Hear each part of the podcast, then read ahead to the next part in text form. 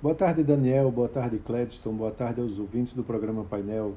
E vamos a mais uma semana econômica. A semana promete ser bem agitada em termos de eh, divulgações econômicas. Isso após o Ibovespa ter uma alta de 0,37% na última semana, né, a primeira de ganhos para o índice no mês de agosto. No mês, porém, a baixa acumulada é de 5%. Então, o índice caminha para sua última semana do mês em expressiva queda e com atenção para a agenda movimentada do mercado. A aprovação da nova regra fiscal no Congresso eh, esteve em destaque nos últimos dias e agora as discussões são sobre medidas de aumento de receitas né, que podem ganhar força, sendo um dos pontos de atenção para o mercado. Projetos de lei sobre a tributação de investimentos offshore, após o assunto não avançar como uma medida provisória, e a medida provisória sobre fundos exclusivos podem ser enviados pelo governo, já avisando é, destravar a reforma tributária no Senado. Né? Alguns senadores estão sugerindo a promulgação dos primeiros pontos comuns, como a criação do novo IVA e a votação dos itens com maior existência após maiores discussões. Enquanto isso, uma vez que o presidente e outros membros do governo estavam no exterior na conferência do BRICS, a discussão né, sobre as mudanças de ministério ganhou pouco impulso essa semana, mas deve voltar aos holofotes. Já no noticiário econômico, aí sim, bastante informação essa semana. A inflação medida pelo é, IGPM para o mês de agosto vai ser divulgado na quarta-feira. Os preços agrícolas podem apresentar uma aceleração, né, com pressão dos preços dos cereais. Por outro lado, os preços industriais do atacado devem continuar com deflação.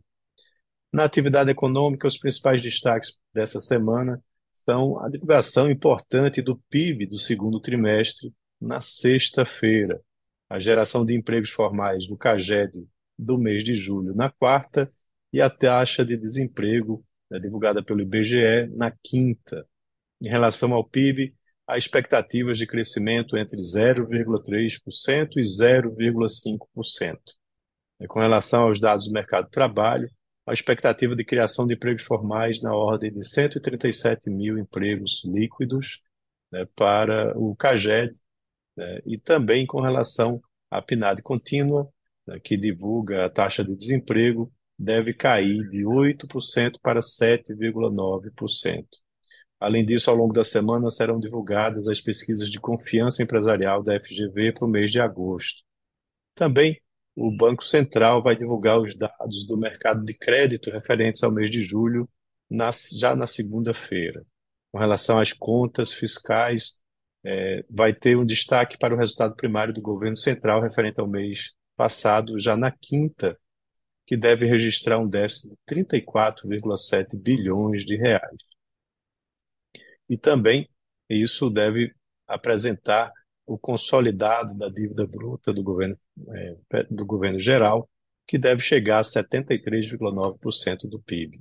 E lá fora a agenda também está bastante movimentada.